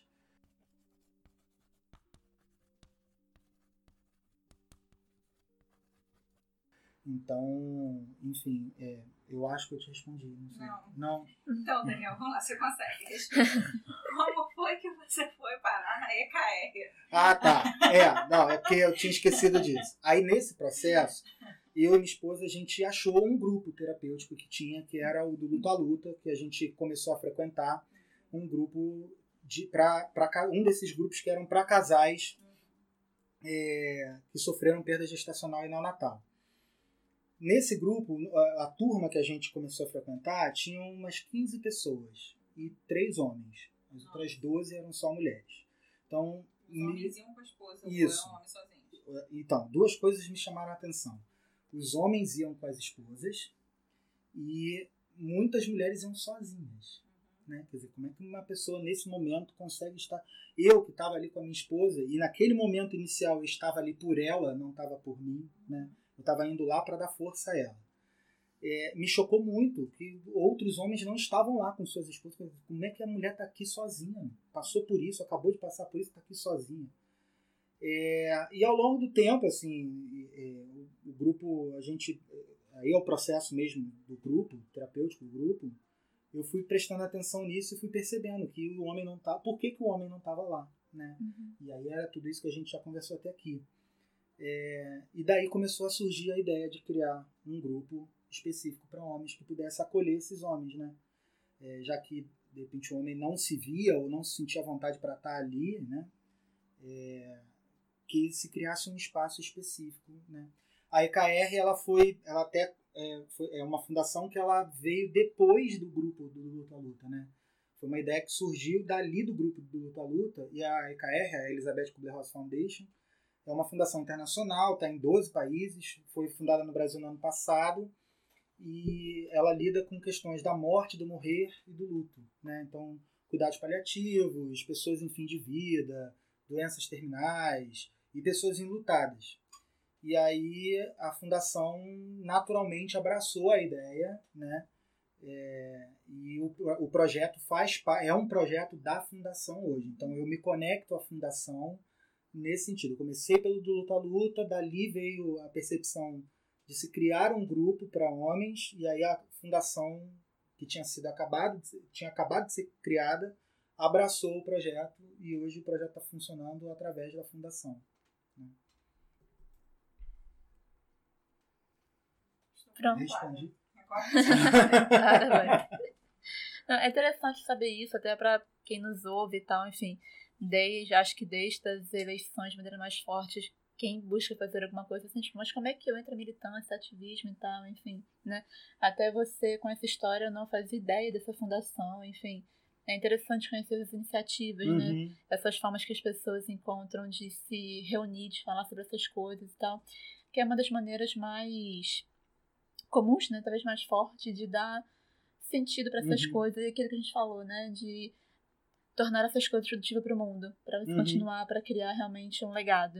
Eu acho que, é, assim, inclusive o que a gente faz lá no projeto, ele, ele, ele é, é uma questão até é, que, que acaba rebatendo na nossa realidade hoje, né? Se a gente vê a pessoa que a gente colocou no poder, que é um homem extremamente nocivo, escroto, machista, e que, que acha que é, até se conecta com tudo que a gente falou até aqui, né? Que, que, que, que acha que a agressividade, a raiva, a violência respondem absolutamente tudo que está na frente dele. E ser homem é isso. Que, e que ser homem é isso, né? Quer dizer, e, e, e intervém em políticas públicas para duzentos e poucos milhões de pessoas para tentar é, é, é, tirar da, da, do nosso horizonte qualquer possibilidade diferente disso, né?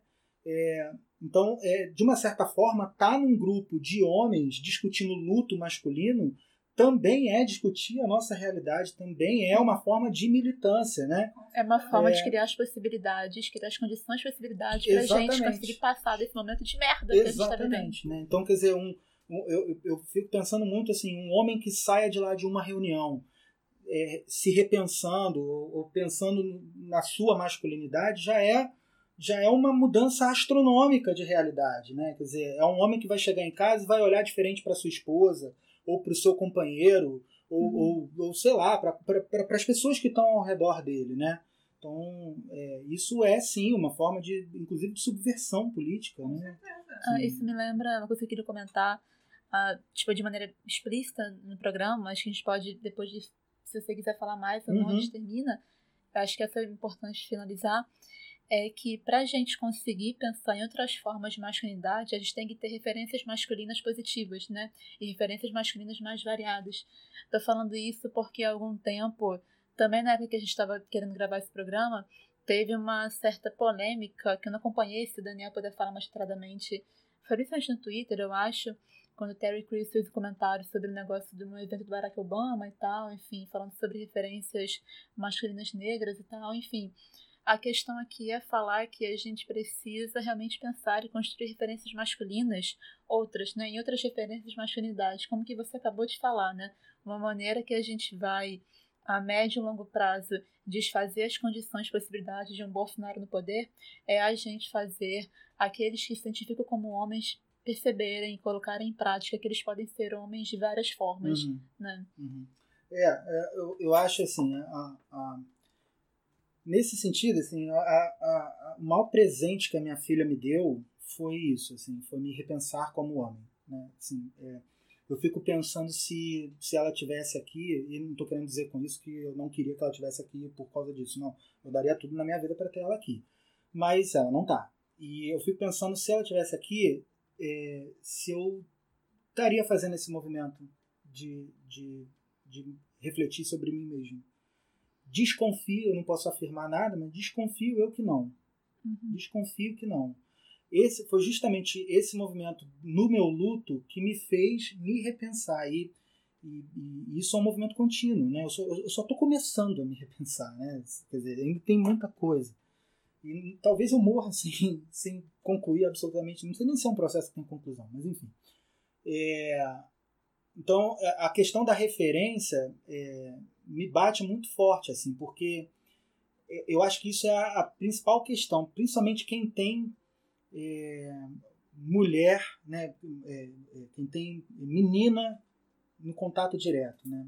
É o meu caso, eu tenho uma menina, é, para evitar questão, tem uma menina na minha família, né, mais conhecida como minha sobrinha, é, que, que, é, se, que, que eu, eu sei que eu sou uma referência masculina para ela. É, e isso é um peso, né? Porque que tipo de homem que eu vou, que eu vou representar para ela? A, a, a, discussão do Terry Crews, eu, eu é, há um tempo atrás, pelo que eu me lembro, e aí eu posso ter alguma coisa atropelada, foi um pouco nesse sentido, né? É, a, que eu acho que ele afirmou que as discussões sobre masculinidade e sobre paternidade deveriam ser feitas por homens, pelos É. homens, porque é, no final das contas, aí assim, talvez tenha algum atropelo aí no meio, mas o que ele estava dizendo é que nós seríamos as referências para para essas crianças, né? É, tinha alguma coisa. assim. É, Ele falava que uma referência paterna faz falta. que faz falta, né? Uhum. E, e claro, tem a, a referência paterna ela pode se dar de várias formas, inclusive na própria ausência. Mas é, o quão é importante a gente a gente ter essa, essa a gente pensar sobre isso, né? Eu não vou ocupar o lugar do pai ausente da minha, da minha sobrinha. Não vou, nunca vou ocupar o lugar dele. Mas eu sou uma referência masculina para a minha sobrinha. Que tipo de homem que eu quero ser? Que tipo de referência masculina que eu quero ser? Eu acho que é, é nesse sentido, assim, a gente pensar, porque no fundo, no fundo a gente está sendo uma referência masculina para alguém, Uhum. né? E um professor é muito É referência masculina muito. para os seus alunos. Sim. Pois é, então. Tem um podcast do Memó com Caio César sobre ausência paterna. Aham, A gente vai colocar aqui na descrição que fala muito disso, é muito legal. Fala muito de paterna, da referência paterna na ausência. E o Caio César, que é professor de geografia, comenta como que ele é uma referência masculina para os alunos dele também. É muito legal. né? Ouçam esse programa também.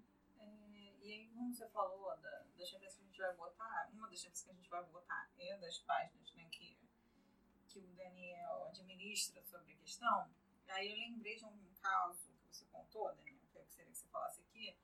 É, quando você postou a carta que o pai da Mariana escreveu, o que, que aconteceu?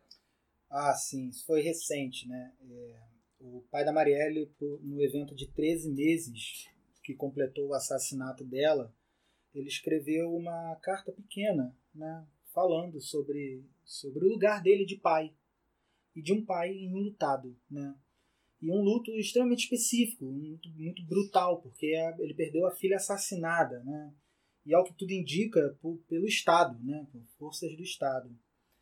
E quando eu, eu achei que seria interessante dar visibilidade né, a, a, a esse luto, ao luto do, do seu Antônio. E quando eu coloquei, eu fiz a postagem e eu, eu fiz a postagem ressaltando inclusive o lugar da Marielle, né, o lugar de uma mulher negra, é, lésbica, uma mulher militante dos direitos humanos, né? Porque, enfim, isso tudo é, acho que indubitavelmente é, acabou influenciando no próprio assassinato dela. Uhum. E, e aí coloquei a carta do pai. Quando eu coloquei essa postagem, eu comecei a perceber que um monte de gente começou a sair do, do, do perfil, né?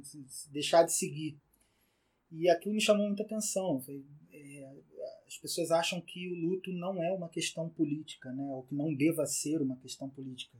Como que se determinadas pessoas não mereçam luto. É, né? Então, assim, quer dizer, é, é mais uma questão de, de invisibilidade, né? Que acaba recaindo. É, e eu achei aquilo interessante e fiquei pensando sobre isso, né? Quer dizer, é, como que essas questões políticas acabam rebatendo no luto, enfim, são coisas que eu ainda estou pensando, de repente, até fazer alguma coisa sobre isso. Mas é, achei interessante, porque as pessoas começaram a sair e é mais importante para elas, né, essa questão política, do que elas entendem por política, do que dar visibilidade ao luto de uma pessoa que perdeu a filha assassinada com sei lá quantos tiros, nem lembro. Mas, enfim, foi, foi uma coisa que eu até agora tô perdendo. Já, tô, já tem duas, três postagens para frente e até agora tô perdendo gente. A galera entra lá, vê e, e sai. Mas não é o tipo de coisa que me incomode, não, porque, enfim, é isso. Tem gente que realmente não vai conseguir compreender, né? Acho que é por aí.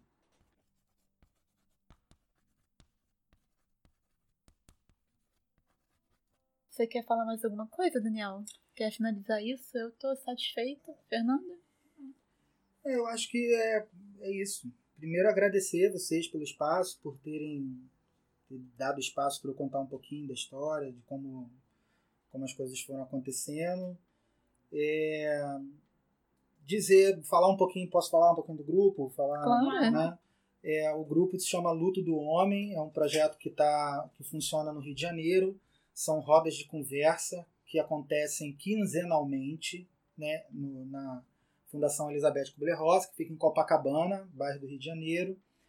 É, sempre às quartas-feiras, na, na parte da noite.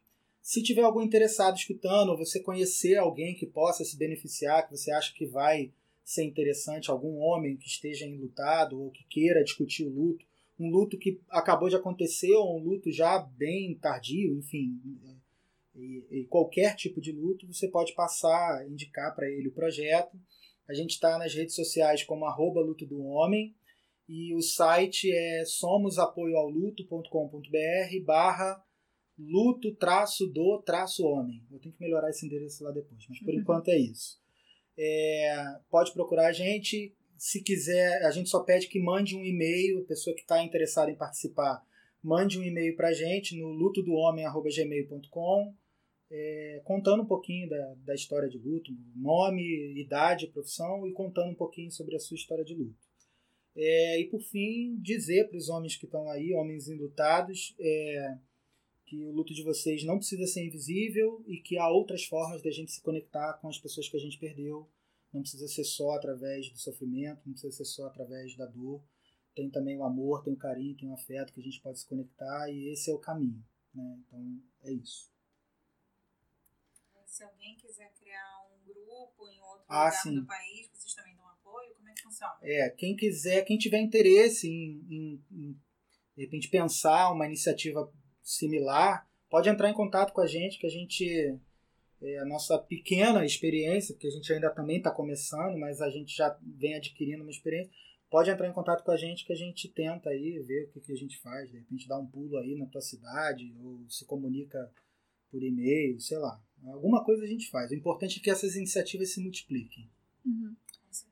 É, para terminar, gente, a gente gosta de ter esse momento para indicar coisas, tipo filme, série, livro, música, enfim, que a gente acha interessante para as pessoas se entrarem mais no tema ou pensarem mais sobre o assunto e tal, enfim. O que, que você indicaria, Daniel? É, eu acabei de. É, foi uma coincidência. Uma amiga minha falou de um livro. Aí eu acabei de pegar. Eu falei, vou comprar para ver. O livro chegou, eu li, fiquei apaixonado pelo livro. É um livro infantil chamado O Homem que Amava Caixas, que é um pai que tem dificuldade de dizer para o filho que ele o ama. Né? E acho que diz muito sobre algumas questões que a gente falou aqui. É, e, acima de tudo, fala sobre masculinidade, como dessa, dessa questão da emoção, do sentimento no homem. E fica aí a indicação. É pela Brink Books e é o, o, autor é o Stephen King, mas não é o Stephen King do Iluminado, é outro Stephen King. Mas procura aí dar os pulos aí que dá para achar. É um livro até relativamente barato. Uhum. Nanda? Ah, eu queria indicar é, novamente que eu já indiquei no outro, mas é porque para mim aquilo tá muito, muito gritante ainda, né? É o Magnolia, ainda mais que hoje a gente falou de paternidade e no Magnolia a gente tem é, paternidades muito tóxicas, né, sendo retratadas. É, então esse filme, que é velho já, indico. E é, para trazer uma referência de paternidade não hegemônica, uma paternidade saudável, né? um bom exemplo de paternidade, vou trazer a série que eu estou assistindo no momento, que é This Is Us, que eu já recomendei para o Daniel, mas o Daniel não me escuta, é, que traz o... Ai, como é, é o nome daquele homem lindo, maravilhoso, que eu esqueci agora. que fazia... É, Gilmore Girls e agora ele tá fazendo um pai. Nossa, tá um espetáculo. O cara da hamburgueria? É, ele mesmo. Não, mas é o jovem, o sobrinho dele. Ah, ele tá. Ele faz o pai, porque o tempo passou, né, Daniel? Ah, faz todo mundo. o tempo passou, ele não é mais adolescente, hoje ele é um pai de família. Então, aí eu tô, recomendo, além de tudo, você tem esse homem maravilhoso, fazendo o papel do pai, um pai, pai fenomenal, né? Então, recomendo. E na literatura, para pensar masculinidade e paternidade, as duas coisas, eu recomendo os livros do Walter Hugo Mãe, que é um escritor português fantástico. E ele é um cara. Eu já pediu que... meu. Já pediu? Ah, parabéns, Dani. Agora você escutou. Sempre que você me escuta, eu mereço parabéns. então, é, e aí o Walter Hugo Mãe, toda a literatura dele, ele pensa muito a questão da masculinidade nela e é uma das primeiras pessoas a fazer esse movimento ele, inclusive, adota o sobrenome mãe por causa disso, porque ele não gosta do, da, da maneira como o homem é colocado na sociedade. Né? Então, ele acha que o homem deve buscar esse lado materno dele, por isso ele adota mãe como sobrenome. E eu acho isso, isso por si só já acho fenomenal. É, mas ele tem um livro especificamente que é O Filho de Mil Homens, e aí que ele vai falar de um homem que ele tem um desejo extremo de ser pai. Ele gostaria muito é, de ser pai e é algo que a gente não costuma ver, né? Alguém falando sobre isso. A gente vê muitas mulheres falando sobre quererem ser mães e nunca um homem falando sobre querer muito ser pai, né? E, e aí ele discute todo o padrão de masculinidade através desse desejo de querer ser pai, de, de como ele realiza essa, essa paternidade dele. Então, é, mas pode ler tudo do Walter Mãe que, que ajuda a pensar masculinidade. É, eu tenho duas indicações. Uma, é, infelizmente, é em inglês. Não sei se tem alguma que traduzir.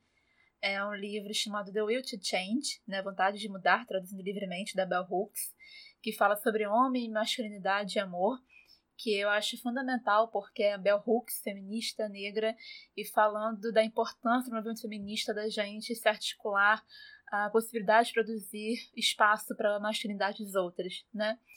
É, é muito legal, é uma leitura importante. E uma série que eu acho que fala muito sobre masculinidade tóxica e tal, é para quem gosta dos irmãos Coen, é a primeira temporada da série Fargo. Para mim, ali tem uma puta encenação de como ressentimento e uma masculinidade frustrada porque não alcançou certos parâmetros, o que que ela vai se tornando, né? Uma é uma, como é que fala, um exageramento disso, enfim, que é interessante. É muito interessante a primeira temporada de Fargo tendo como chave de leitura a questão de masculinidade. Eu acho muito interessante. Enfim. Então, o programa de hoje é esse, gente. Muito obrigada por nos ouvirem. Para falar com a gente do Professores contra a Escola Sem Partido, vocês podem falar com a gente pelo e-mail professorescontraoesp.gmail.com As nossas redes são no Facebook Professores Contra a Escola Sem Partido, Instagram e Twitter é arroba profescontraoesp, né? O Movimento Educação Democrática no Facebook é o nome por extenso, Movimento Educação Democrática. O e-mail é moveeducacãodemocrática.gmail.com Mesma coisa no Instagram, Move Educação Democrática. Então. E aí nos comentários vamos deixar o link para várias coisas que a gente falou. Isso, aqui na descrição do episódio vai estar as coisas que a gente citou, as indicações, como vocês podem falar com o Daniel, ter acesso aos projetos dele. Enfim, é isso, gente. Muito obrigada. E é isso. Abramos espaço para outras subjetividades. Tchau, tchau. Tchau.